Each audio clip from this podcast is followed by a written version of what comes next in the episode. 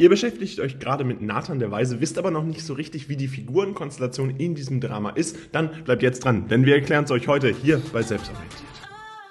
Und bevor das ganze Video losgeht, habt ihr hier einmal eine Kapitelübersicht. Das heißt, guckt euch einfach an, was ihr braucht und damit viel Spaß bei diesem Video. Und Jetzt wollen wir euch nochmal darauf hinweisen, wir haben einen ganzen Kurs zu diesem Thema erstellt. Ihr seht das, ein gesamter Kurs, der für euch als Schüler oder als Schülerin sicherlich sehr relevant ist, denn dort findet ihr alles, was ihr braucht für die nächste Klausur. Zusammenfassung, Aufgaben und Lösungen. Das heißt, wenn ihr euch aktuell auf eure Klausur über Nathan der Weise vorbereitet, dann findet ihr dort Texte zum Verstehen, Zusammenfassungen, die euch vor der Klausur nochmal die relevanten Sachen zusammenfassen, die ihr schnell lernen könnt. Das heißt, auch wenn ihr kurz vor der Klausur steht, findet ihr da nochmal wirklich alles. Jetzt jetzt auf unserer Website.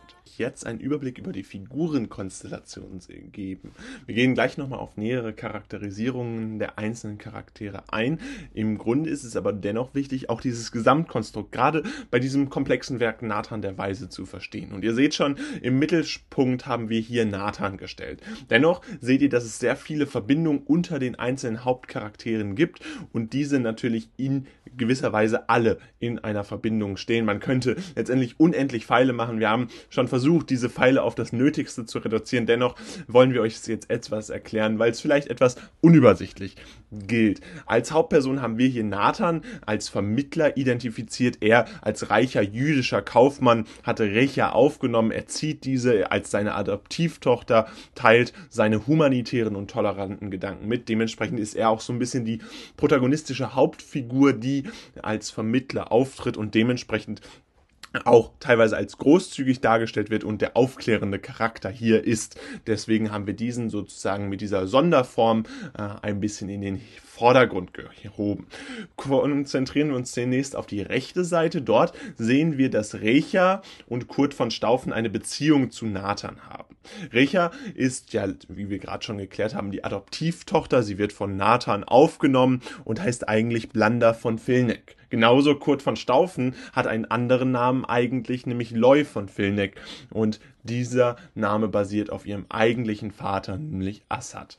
Das wird aber erst im Laufe der Geschichte klar und so ist es am Anfang erstmal so, dass Recha 18 Jahre alt ist und in einem Brand von Kurt von Staufen gerettet wird. Er rettet Recha und verliebt sich daraufhin unmittelbar in sie, wird sich aber erst im Laufe der Geschichte dann auch klar, dass er überhaupt solche Gefühle für Recha hat, dass diese Gefühle so stark sind und diese starken Gefühle werden dann natürlich auch ein Hauptbestandteil der Geschichte, ein Hauptbestandteil dieser gesamten Figurenkonstellation hier in diesem Drama von Lessing. Denn ganz zentral ist eben diese Beziehung, die wir hier zwischen Kurt, äh, Kurt von Staufen und Richer sehen äh, und die zwangsweise auch damit konfrontiert ist, was wir hier rot hervorgehoben haben, weil dieser Charakter entsprechend nicht mehr lebt. Assad, nämlich der verstorbene Bruder von Saladin und sein und der Vater letztendlich von äh, Recha und Kurt von Staufen und dadurch kommt eine familiäre Beziehung zwischen die Liebe, die hier eigentlich von Kurt von Staufen ausgeht, aber auch Recha natürlich ihren Retter letztendlich ähm, sozusagen teilweise als Engel beschreibt in diesem Engelsglauben. Diesen Engelsglauben verwirft sie daraufhin.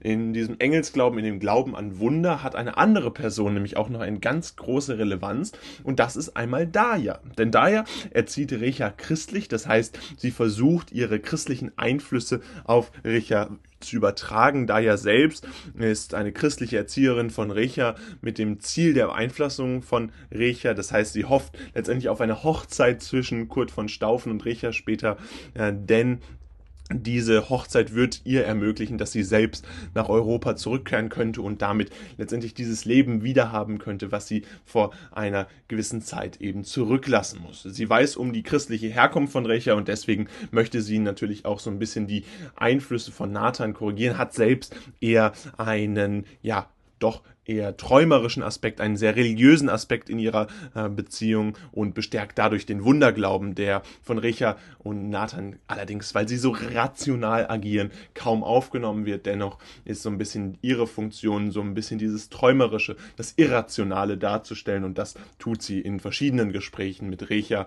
Und diese Beeinflussung ist natürlich für Recha ein ganz zentrale, gleichzeitig aber auch die Beeinflussung durch ihren Vater oder ihren Adoptivvater Nathan der sie als ganz, ganz kleines Baby schon aufgenommen hat und äh, sie weiß nur, ihre Mutter ist gestorben, ihren richtigen Vater kennt sie ja anfangs nicht und Assad wird dann entsprechend später dann als Vater offenbart.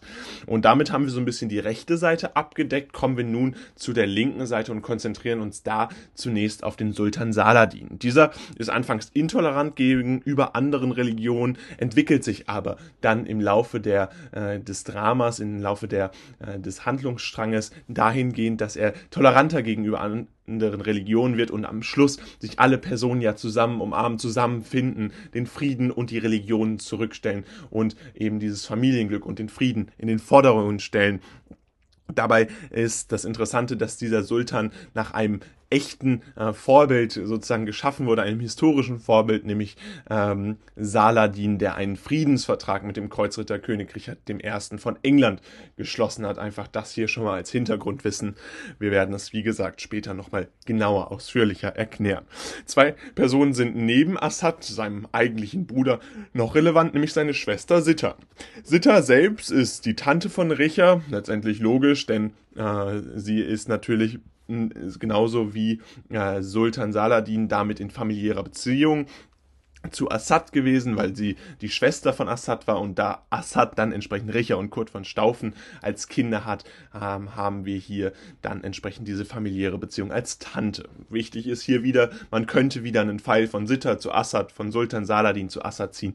Wir haben hier aufgrund der Übersichtlichkeit darauf verzichtet. Wenn ihr eure eigenen äh, Bilder machen wollt, dann könnt ihr das gerne natürlich machen und äh, da dann entsprechend diese Verbindung auch vermerken.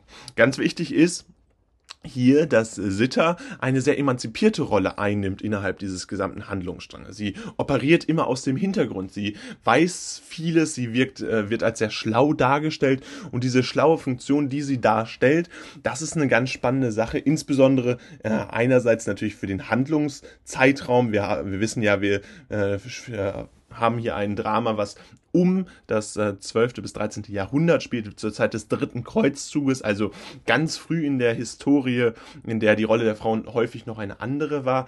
Und äh, auf der anderen Seite haben wir auch äh, das Erscheinungsdatum, äh, das Veröffentlichungsdatum was im 18. Jahrhundert liegt von diesem Drama. Und auch dort war die Rolle der Frau natürlich noch eine ganz andere. Diese emanzipierte Haltung ist natürlich hier insbesondere auf die Epoche der Aufklärung vorzu oder darzustellen. Die Tante von Recha oder letztendlich auch die Schwester von dem Sultan hat dabei häufig die Funktion als Beraterin und ist ganz aufgeschlossen gegenüber Recha selbst und äh, rät diesem, also rät Sultan sozusagen äh, in diesem Fall sogar Nathan in eine Falle zu locken. Nathan wird dem aber ja widersprechen, denn er hat ja seine Ringparabel, an die er sich hält und die äh, dann die Frage nach der richtigen Religion letztendlich beantwortet mit diesem toleranten religiösen Gedanken, den wir hier vorfinden finden können. Außerdem gibt es noch Al-Hafi, das ist letztendlich vergleichbar mit einem Bettelmönch, ein Derwisch nennt man das, also einen mohammedanischen Bettelmönch, der als Schatzmeister des Sultans agiert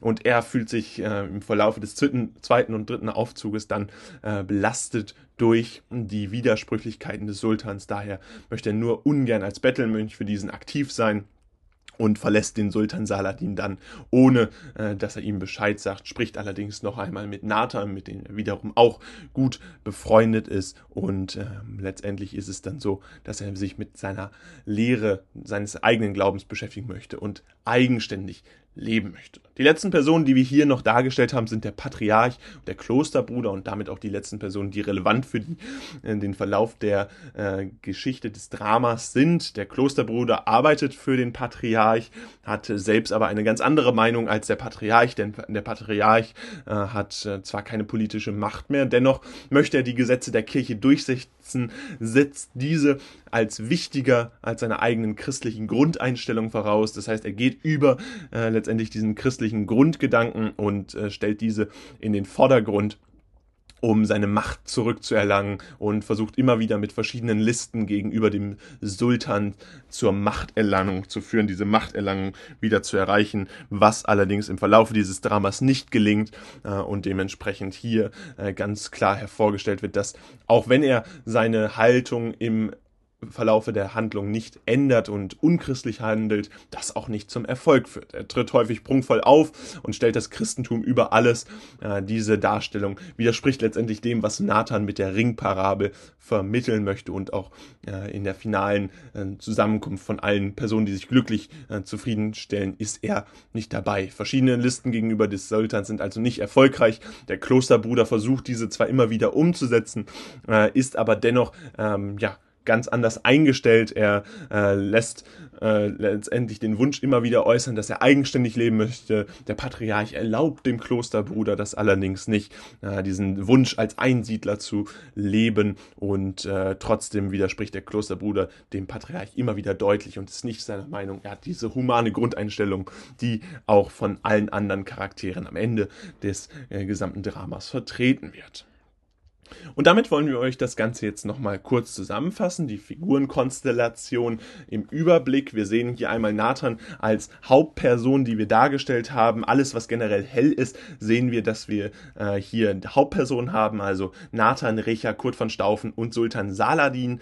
Äh, gleichzeitig ist es so, dass diese Personen natürlich beeinflusst werden. Äh, insbesondere Sultan wird immer wieder von seiner beratenden Schwester, die sehr emanzipiert dargestellt wird, äh, beraten. Gleichzeitig haben wir aber auch noch zusätzlich äh, Al-Hafi als Schatzmeister, der sich im zweiten und dritten Aufzug dann eigentlich als Derwisch abwendet, als äh, Bettelmönch eigenständig leben möchte. Und dann haben wir da ja die Recha äh, beeinflusst. Recha selbst wird ja als Adoptivtochter eigentlich von Nathan erzogen, aber Daya übernimmt diese Rolle der Erzieherin, erzieht Recha christlich und diese Recha wird dann wiederum natürlich auch beeinflusst von Kurt von Staufen, dem Tempelherrn, den wir hier natürlich vorfinden können. Und äh, Recha äh, ist natürlich unmittelbar nach der Rettung von ihrem Retter, ihrem Engel in diesem Wunderglauben, den wir hier äh, wiederfinden können, der immer wieder kritisiert und rationalisiert wird, einmal sehr beeindruckt.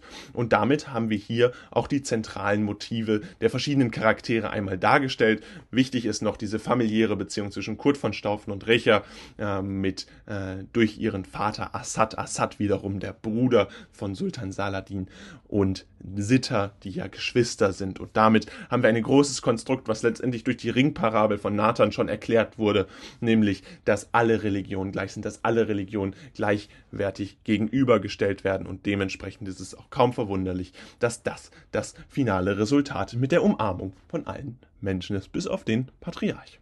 Kommen wir nun zu der Charakterisierung von Nathan und dabei ist es ganz wichtig, dass wir erstmal die Grundlagen kennenlernen. Und zwar ist es so, dass Nathan ein reicher jüdischer Kaufmann ist. Er hat Recha bereits früh aufgenommen und sie als Geschenk Gottes wahrgenommen. Sie ist nämlich ganz früh zu ihm gekommen im äh, Alter von wenigen Monaten, äh, wurde letztendlich zu ihm nach Jerusalem gebracht ähm, und dort hat er sie dann aufgenommen, möchte sie erziehen oder hat sie erzogen. Äh, sie ist ja inzwischen 18 Jahre alt und dementsprechend natürlich auch schon eine gewisse Eigenständigkeit, die hier davon ausgeht. Ganz wichtig ist, dass Nathan hier die Grundsätze einer humanitären Einstellung darstellt. Warum ist das so wichtig? Wir haben ja mit dem Nathan der Weisen oder dieser gesamten Dra Dramaturgie hier eine ganz grundsätzliche Darstellung der Aufklärung, ein aufklärerisches Werk. Wir sehen in der Interpretation immer wieder aufklärerische Elemente. Und deswegen ist es so wichtig, dass man diese humanitäre Einstellung des Nathans sehr hervorhebt, denn das ist insbesondere deshalb wichtig, weil Nathan hier entsprechend aufgrund seiner humanitären Einstellung immer wieder äh, diese Grundsätze vertritt, diese aufklärerischen Elemente vertritt. Insbesondere tritt er als Vermittler auf. Das heißt, wir wissen, dass er mit allen Personen in Kontakt steht, egal ob es der Patriarch ist, der ja eher eine untergeordnete Rolle spielt, oder ob es der Tempelherr, der Sultan oder Recha natürlich selbst. Alle Personen sprechen mit Nathan und er schafft es immer wieder aus einer verfeindeten direkten ähm, ja, Beziehung zwischen den einzelnen Charakteren letztendlich eine Freundschaft zu entwickeln. Erst der Tempelherr, der ihm ganz feindlich gegenübergestellt ist. Im Laufe eines Gesprächs entwickelt sich dann aber allerdings auch mit ihm eine Freundschaft. Dann der Sultan, der ihn eigentlich in eine List locken möchte, aber dennoch hier auch das nicht gelingt, denn hier wird so ein bisschen die religiöse Toleranz hervorgehoben durch eben diese Ringparabel, die eine so zentrale Bedeutung in der gesamten Dramaturgie oder im gesamten Drama Nathan der Weise hat. Also insbesondere auf äh, in Bezug auf die Toleranz wirkt er als Vermittler und stellt diese Aufklärung immer wieder dar, regt aber gleichzeitig alle Personen, insbesondere Richa, also seine Adoptivtochter, immer wieder zum Nachdenken an und möchte auch eigenständiges Denken, ein individualisiertes Denken fördern.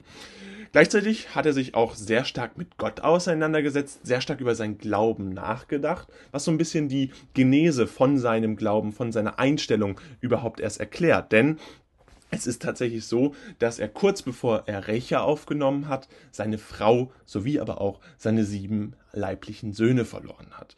Das heißt, einen herben Verlust erlitten hat und das hat er ver verloren bei einer Pogrom. Eine Pogrom ist ja eine Ausschreitung gegen religiöse Minderheiten, meistens vielleicht auch gegen allgemeine Minderheiten. Wir kennen das in Deutschland sicherlich aus der Historie äh, sehr gut, leider.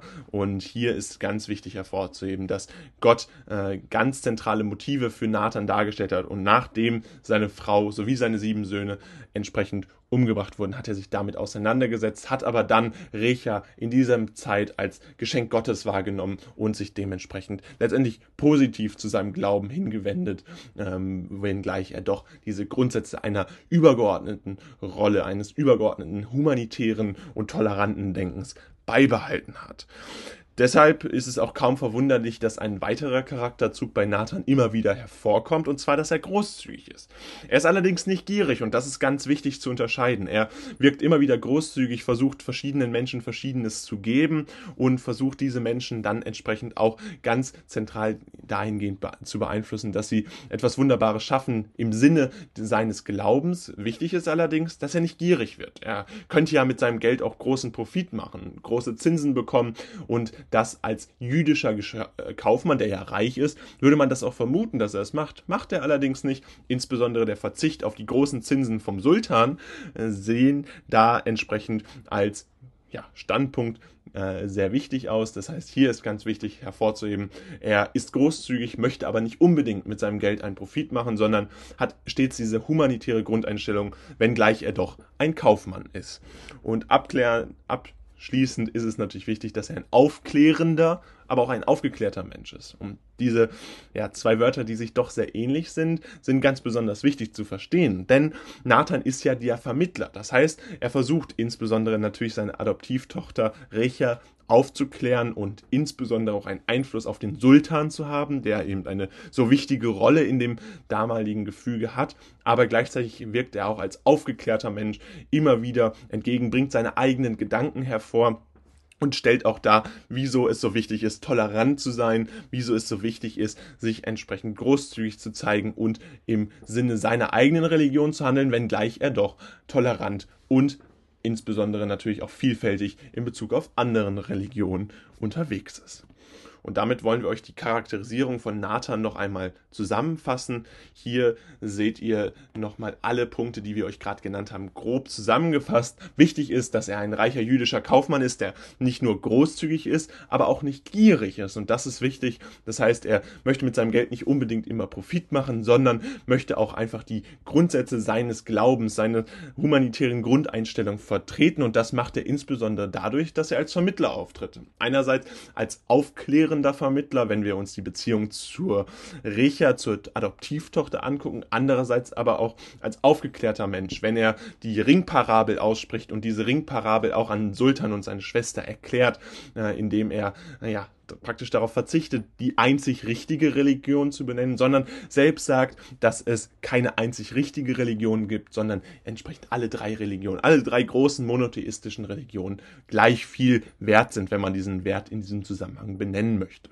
Außerdem ist wichtig, dass er seine Frau sowie aber auch seine sieben Söhne verloren hat bei einer Pogrom, bei einer Ausschreitung gegen Minderheiten. Die Auseinandersetzung mit Gott hat ihn dennoch nicht von der Religion abgewendet, sondern er hat Recha dann aufgenommen, erzogen und als Geschenk Gottes betrachtet. Und ganz wichtig ist hier entsprechend natürlich auch die Toleranz äh, gegenüber anderen Religionen, basiert sicherlich auch im Maßgeblichen darauf, dass er die Pogrom als großes Verbrechen äh, bewertet hat und dadurch natürlich diese negative Energie in etwas Positives umwandeln möchte und eine humanitäre Einstellung gegenüber allen Charakteren verwendet. Und das gelingt letztendlich auch, weil er Freundschaft mit dem Tempelritter genauso wie aber auch mit dem Sultan letztendlich erreicht. Das Video, was ihr euch jetzt hier angeguckt habt, ist jetzt leider vorbei. Allerdings haben wir noch ein weiteres Video, was euch sicherlich auch interessiert, denn es geht genau um dasselbe Thema und verstärkt da nochmal euer Wissen. Also bleibt jetzt dran und los geht's des Tempelherrn ein. Und dabei ist ganz wichtig, dass der Tempelherr ja zwei zentrale Namen im Grunde in dem Verlauf des Dramas Nathan der Weise hat. Und zunächst heißt er Kurt von Staufen. Der Name ist ja nicht ganz bekannt, kommt als junger Kreuzritter nach Jerusalem und wird in einer Schlacht festgenommen. Das heißt, Kreuzritter hatten ja damals die Funktion sozusagen für ihr äh, ja für ihren Glauben einzustehen, für das Christentum einzutreten und äh, so war der damalige die damalige Überzeugung für das Heilige Reich in Jerusalem ja letztendlich zu kämpfen und dementsprechend das Christentum als Sieger dann aus dieser Schlacht hervorzubringen. Kreuzritter sollten dementsprechend und das war auch die Funktion vom Tempelherrn Kurt von Staufen, hier äh, entsprechend siegreich äh, die Muslime sozusagen aus diesem Land oder aus dieser Stadt vertreiben. Und dabei gab es sieben Kreuzzüge. Ganz wichtig ist, dass der Tempelherr, also Kurt von Staufen, als einer der jungen Kreuzritter im dritten Kreuzzug kam. Und dieser ist ja bekanntermaßen gescheitert und er wird dann entsprechend in einer Schlacht festgenommen. Was aber ganz wichtig ist, dass er natürlich dann äh, erst freikommen kann, weil er begnadigt wird. Und zwar der Sultan Saladin, der hier eine zentrale Rolle erfüllt, nämlich äh, die Begnadigung vornimmt, als er äh, ja sozusagen den Tempelherrn vorgeführt bekommt und dieser ihn dann an seinen toten Bruder Assad erinnert. Warum das später so sein wird, das ist ganz klar, denn der Tempelherr Kurt von Staufen ist letztendlich der Sohn von Assad und steht damit auch in familiärer Beziehung zu dem Sultan, denn der Tempelherr ist damit natürlich ein äh, Teil und äh, hat den Onkel äh, in Sultan gesehen oder äh, kennt diesen äh, letztendlich weil, aufgrund seiner Ähnlichkeit äh, ein bisschen wieder und damit wird schon ein bisschen vorausgedeutet, äh, weshalb äh, diese, äh, diese Person, der Tempelherr Kurt von Staufen, überhaupt so wichtig ist. Warum er auch wichtig ist, ist, weil er den Hauptcharakter, einen der Hauptcharaktere, nämlich die Adoptivtochter von Nathan aus dem brennenden Haus rettet. Er rettete Recha, als das Haus brennt, lehnt dann allerdings zunächst den Dank von Juden ab. Warum diesen Dank von Juden ablehnen? Das ist auch aufgrund dieser christlichen Überzeugung letztendlich damit äh, einhergehend die Überzeugung, dass das Christentum der einzig wahre Glaube ist und diesen Glauben vertritt er auch zunächst, bis er dann später äh, mit einem Gespräch bei Nathan das beiseite legt. Ganz wichtig aber hier, dass er zunächst äh, den Dank von den Juden ablehnt und äh, auch zunächst nicht ganz entschieden ist, wie er zu Richard steht. Er äh, verliebt sich zwar unmittelbar, aber kann diese Gefühle noch nicht so richtig sich eingestehen. Äh, bei einem kurzen Gespräch mit äh, Richard äh, geht er dann auch ganz schnell wieder fort ähm, und dementsprechend äh, ja, entfernt er sich in diesem Zusammenhang dann ganz schnell wieder von äh, dieser Person im Verlaufe der, äh, des Dramas wird dann allerdings klar, dass der Tempelherr äh, ja, sich praktisch eine Heirat mit Recha wünscht. Und so ist es auch kaum verwunderlich, dass dies dann später der Hauptkonflikt wird, weil es wird ja im Laufe äh, der, des Dramas auch bekannt, dass der Tempelherr eine Beziehung zum Sultan hat, aber gleichzeitig auch die äh, ja, Geschwisterbeziehung zu Recha selbst hat, weil beide eben von Filneck sind. Also einmal Blander von Filneck, Recha und äh, Kurt von Staufen diesen zweiten Namen hat, nämlich Loy von Filneck. Nach einem Gespräch mit Nathan zeigt sich dabei, dass er eigentlich nicht so richtig das vertritt, was er als Kreuzritter vertreten müsste, wenn man diese ganz äh, ja, rudimentären Einsichten auf so Kreuzritter sieht. Er zeigt nämlich, dass er eigentlich eine Ablehnung gegenüber den Kreuzzügen hat und sich äh, tolerant entwickelt. Er äh, versucht sich äh, tolerant gegenüber anderen Religionen zu zeigen, insbesondere eben, dass er eine Freundschaft mit hier Nathan schließt. Also wieder diese Funktion von Nathan als Vermittler ist ganz zentral, um äh, zu verstehen, dass ja, hier entsprechend auch eine Genese von einem toleranten Tempelherrn stattfindet, die äh, sich in Kurt von Staufen dann wiederfindet und damit natürlich ein ganz zentrales Motiv, dass er sich so ein bisschen von dem Glauben, dass das Christentum über allem steht, abwendet und auch eher in die Richtung tendiert, in die letztendlich auch der Sultan von Nathan geführt wird, nämlich dass alle Religionen gleich viel wert sind, dass es keine richtige Religion gibt, sondern alle Religionen nebeneinander her existieren. Abschließend ist es dann so, dass in einem abschließenden Versammlungsgespräch, wo alle dann zusammenkommen und offenbart wird, dass äh, Nathan äh, letztendlich Richa großgezogen hat, die Richa aber eigentlich die Schwester vom Tempel her ist, also von Kurt von Staufen, äh, beide von Filneck sind und beide äh, Kinder des Assad sind, also äh, ganz wichtig, dass sie hier letztendlich äh, Bruder und Schwester von Assad sind und damit äh, Tante und Onkel in Sitta und Sultan Saladin finden. Das wird dann akzeptiert abschließend von dem Tempelherrn, doch sehr plötzlich. Das ist nochmal hier erwähnenswert bei dieser äh, Versammlung akzeptiert er das schließlich. Allerdings war diese Genese dahin sehr überraschend und hat äh, nicht so richtig einen ja, dramaturgischen Verlauf gehabt. Das hier definitiv zu erwähnen in Bezug auf Lessings Drama. Was ein bisschen überrascht, denn am Ende ist diese Geschichte dann doch sehr schnell auserzählt, äh, dass entsprechend Richa seine Schwester wird und nicht seine Frau wird. Äh, und hier insgesamt dann entsprechend diese Lösung, dass der Tempelherr hier dann abschließend eben nicht heiratet, sondern diese familiäre Beziehung äh, bewusst wird und dann entsprechend auch akzeptiert wird. Fassen wir euch das Wichtigste hier nochmal ganz zentral zusammen und hier seht ihr einmal alle Punkte, die wir über den Tempelherrn Kurt von Staufen genannt haben. Wichtig ist, dass er als junger Kreuzritter nach Jerusalem kommt im Sinne des Heiligen Kriegs, äh, im Sinne das Heilige Reich sozusagen zu erobern. Ähm, in einer Schlacht wird er dann allerdings festgenommen, ist im dritten Kreuzzug das Ganze, spielt das ja und da haben wir dann eine Begnadigung aufgrund der Erinnerung Erinnerung des Sultans an seinen toten Bruder. Der Tempelherr kennt Assad irgendwie. Warum? Später wird klar, diese Ähnlichkeit zwischen dem toten Bruder Assad und Sultan basiert darauf, ja, dass diese beiden Geschwister sind, aber entsprechend der Tempelherr und äh, ja auch Richer letztendlich Geschwister sind, die als Kinder von Assad äh, letztendlich gelebt haben. Sie äh, werden dann entsprechend eine zentrale Bedeutung haben, insbesondere daher, dass der Tempelherr Richer rettet und dann auch heiraten möchte, nimmt zunächst den Dank von Juden nicht an, aber lehnt dann letztendlich seine eigene Einstellung ab, entwickelt sich dahingehend, dass er toleranter wird und möchte auch mit Nathan eine Freundschaft äh, schließen und abschließen. Ist es dann so, dass er aber einsieht, dass eine Heirat nicht möglich ist, weil sie Geschwister sind, also zwischen Richer und Tempel, dem Tempelherrn das nicht möglich ist und dann letztendlich am Schluss eine friedliche Versammlung stattfindet, die dieses ganze Drama auflöst von Recha ein. Recha ist selbst 18 Jahre alt und wird vom Tempelherrn gerettet und verliebt sich darauf in diesen. Zuvor ist vielleicht auch wichtig zu erwähnen, dass Recha selbst eine Beziehung zu ihrem Adoptivvater hat. Natürlich keine Liebesbeziehung, aber natürlich hat sie eine äh, familiäre Beziehung insofern, als dass sie die Adoptivtochter von Nathan ist. Er selbst zieht sie ja groß, seitdem sie klein ist. Das heißt, er hat sie selbst natürlich auch ein bisschen mitgeprägt und wurde äh, letztendlich hat Richa letztendlich zur Vernunft erzogen. Sie nutzt allerdings häufig ihre träumerischen Ideen und Gedanken für ihr Leben. Das heißt, ganz wichtig ist, dass bei Richa so ein bisschen der Konflikt zwischen zwei Ebenen stattfindet. So ein bisschen die Aufklärung im ja, betrachtet wird und gleichzeitig auch dieses Idealistische hinterfragt wird, das ist auch ein ganz wichtiger Aspekt der Interpretation des Werks Nathan der Weise. Wichtig ist, dass sie einerseits zur Vernunft erzogen wurde, allerdings häufig diesen träumerischen Aspekt über das ganze Rationale stellt, was sie kennt und das ist häufig insbesondere in den Gesprächen mit ihrer Erzieherin Daya ein zentraler Konflikt, der immer wieder auftritt und dementsprechend natürlich auch ein Grundsatz der Diskussion ist. Dafür ist sicherlich auch wichtig, dass sie selbst eine getaufte Christin ist und von christlichen Eltern abstammt. Später erfahren wir ja, dass Recha und auch der Tempelherr Kurt von Staufen von derselben, äh, von demselben äh, Menschen abstammen, nämlich von Assatin, Loy von Filneck und Blanda von Filneck heißen sie ja eigentlich richtig.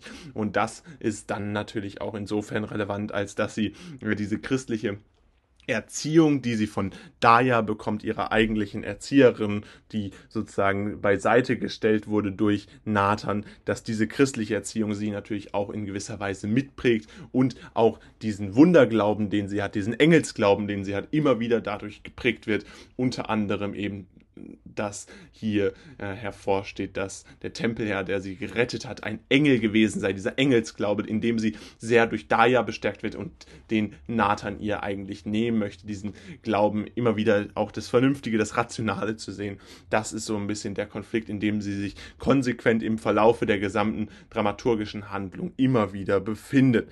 Wichtig ist, dass sie von Nathan dazu erzogen wurde, einerseits diese Vernunft herzustellen und andererseits kein totes Wissen gelernt hat. Das könnte man hier so nennen, passives Wissen könnte man es auch nennen, sondern sie soll aktiv sich an der Wissensbildung, an der Überzeugung teilhaben. Das heißt, sie soll über Dinge nachdenken und eigene Erkenntnisse entwickeln. Und diese Entwicklung von eigenen Erkenntnissen, diese eigenständige Bewertung von verschiedenen äh, Aspekten ist ganz wichtig und ist zentraler Bestandteil der Erziehung von Nathan. Darüber hinaus ist noch relevant, dass die Erzieherin Daya äh, verwirrt sie zu teilen mit Engelsglauben und Heiligengeschichten das ist ganz wichtig, wenn wir uns das angucken in Bezug auf diese religiöse Entwicklung, die sie im Verlaufe des Dramas vornimmt. Das heißt, hier ist so, dass sie immer wieder zwischen Nathan und Daya steht und darüber hinaus diesen Beziehung zu dem Tempelherrn hat, wo sie dann in letzter Konsequenz ja keine Hochzeit, sich keine Hochzeit entwickelt, sondern entsprechend hier ja klar wird, dass der Tempelherr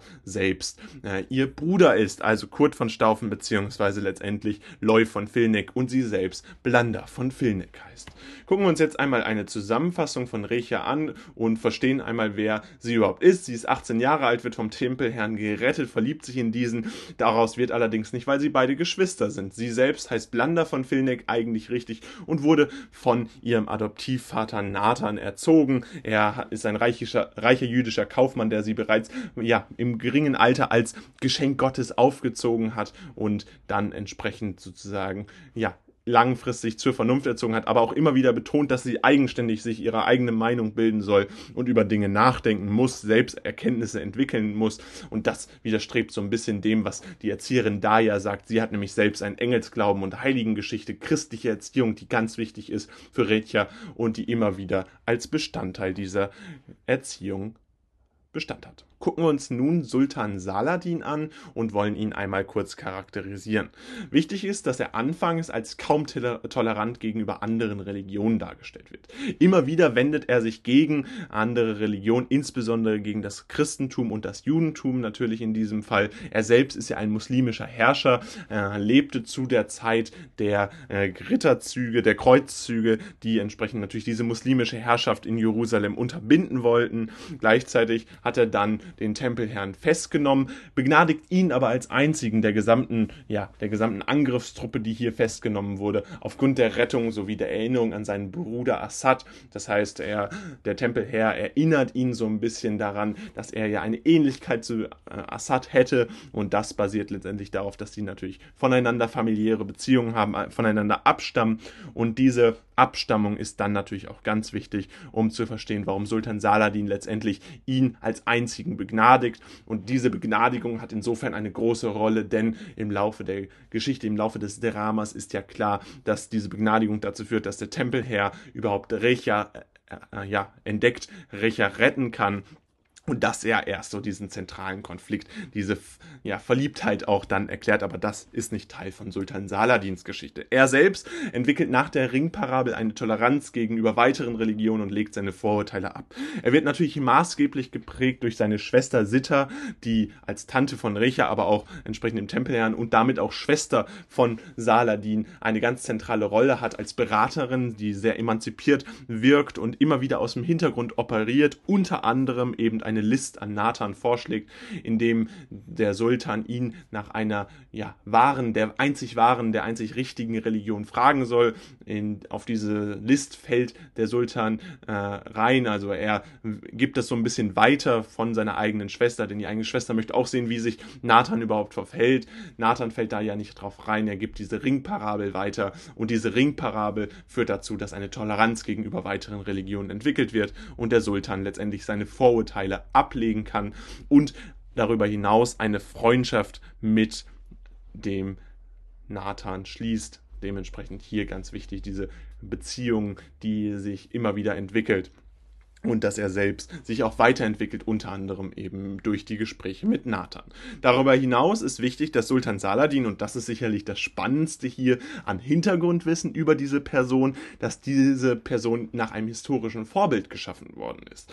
In der Realität schloss der echte Saladin nämlich einen Friedensvertrag mit dem Kreuzritter König Richard I. von England, auch genannt äh, Richard Löwenherz, ein Vertrag, ein, ein Friedensvertrag, und da ist ganz spannend diese, ja, Zusammenkunft von äh, einer realen äh, Anekdote bzw. Realen, eines realen Geschehens mit der Verknüpfung dann letztendlich auch mit dem Geschehen, was im Drama stattfindet und Sultan Saladin hier entsprechend nach einer realen Person nachempfunden, die dann immer wieder durch Sitta, also seiner Schwester, äh, aus dem ja, aus dem Hintergrund beeinflusst wird und gleichzeitig auch natürlich mit dem Bettelmönch Al-Hafi zusammenhängt, der als Derwisch, als Schatzmeister letztendlich des Sultans agiert und dann irgendwann sich aber von diesem Sultan loslöst, weil er diese Widersprüchlichkeiten des Sultans und auch die fehlende Managementkünste seines Vermögens nicht aushält. Er möchte äh, natürlich sich da dann eigenständig loslösen und als Bettelmönch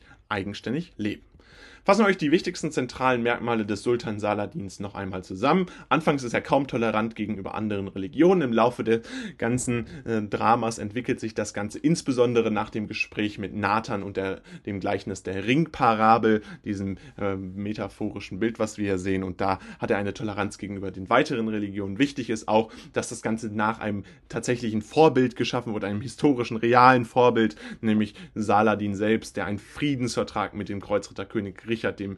von England geschlossen hat und dementsprechend natürlich auch sich in der Realität wiederfinden lassen kann. Eine wichtige Rolle hat Sultan Saladin auch, nicht nur weil er immer wieder als Verknüpfungspunkt zwischen Sitter und Al-Hafi gedient hat, sondern entsprechend auch, dass er den Tempelherrn begnadigt und damit überhaupt diese ganze Dramaturgie, dieses ganze Drama von Lessing überhaupt erst ermöglicht. Denn erst wenn der Tempelherrn letztendlich hier ja, diese Rettung vollziehen kann von Richard, wird diese Verknüpfung von allen Personen ja überhaupt erst offenbart. Und damit soll es auch schon wieder gewesen sein mit unserem Video rund um Nathan der Weise. Wir hoffen, ihr habt alles verstanden, was wir euch in diesem Video erklären wollten. Und abschließend gibt es nochmal Werbung in eigener Sache, denn wir wollen euch darauf hinweisen, dass unser Kurs jetzt auf Amazon sowie aber entsprechend auch ganz wichtig auf unserer eigenen Webseite verfügbar ist. Das heißt, verschiedene Texte zum Verstehen, Zusammenfassung für das schnelle Lernen und Aufgaben sowie Lösungen findet ihr dort alles nochmal separat erklärt. Alles, was in Videoform hier ist, gibt es da nochmal als ausführliche Texte, damit ihr euch optimal für eure nächste Klausur oder sogar das Abitur vorbereiten könnt.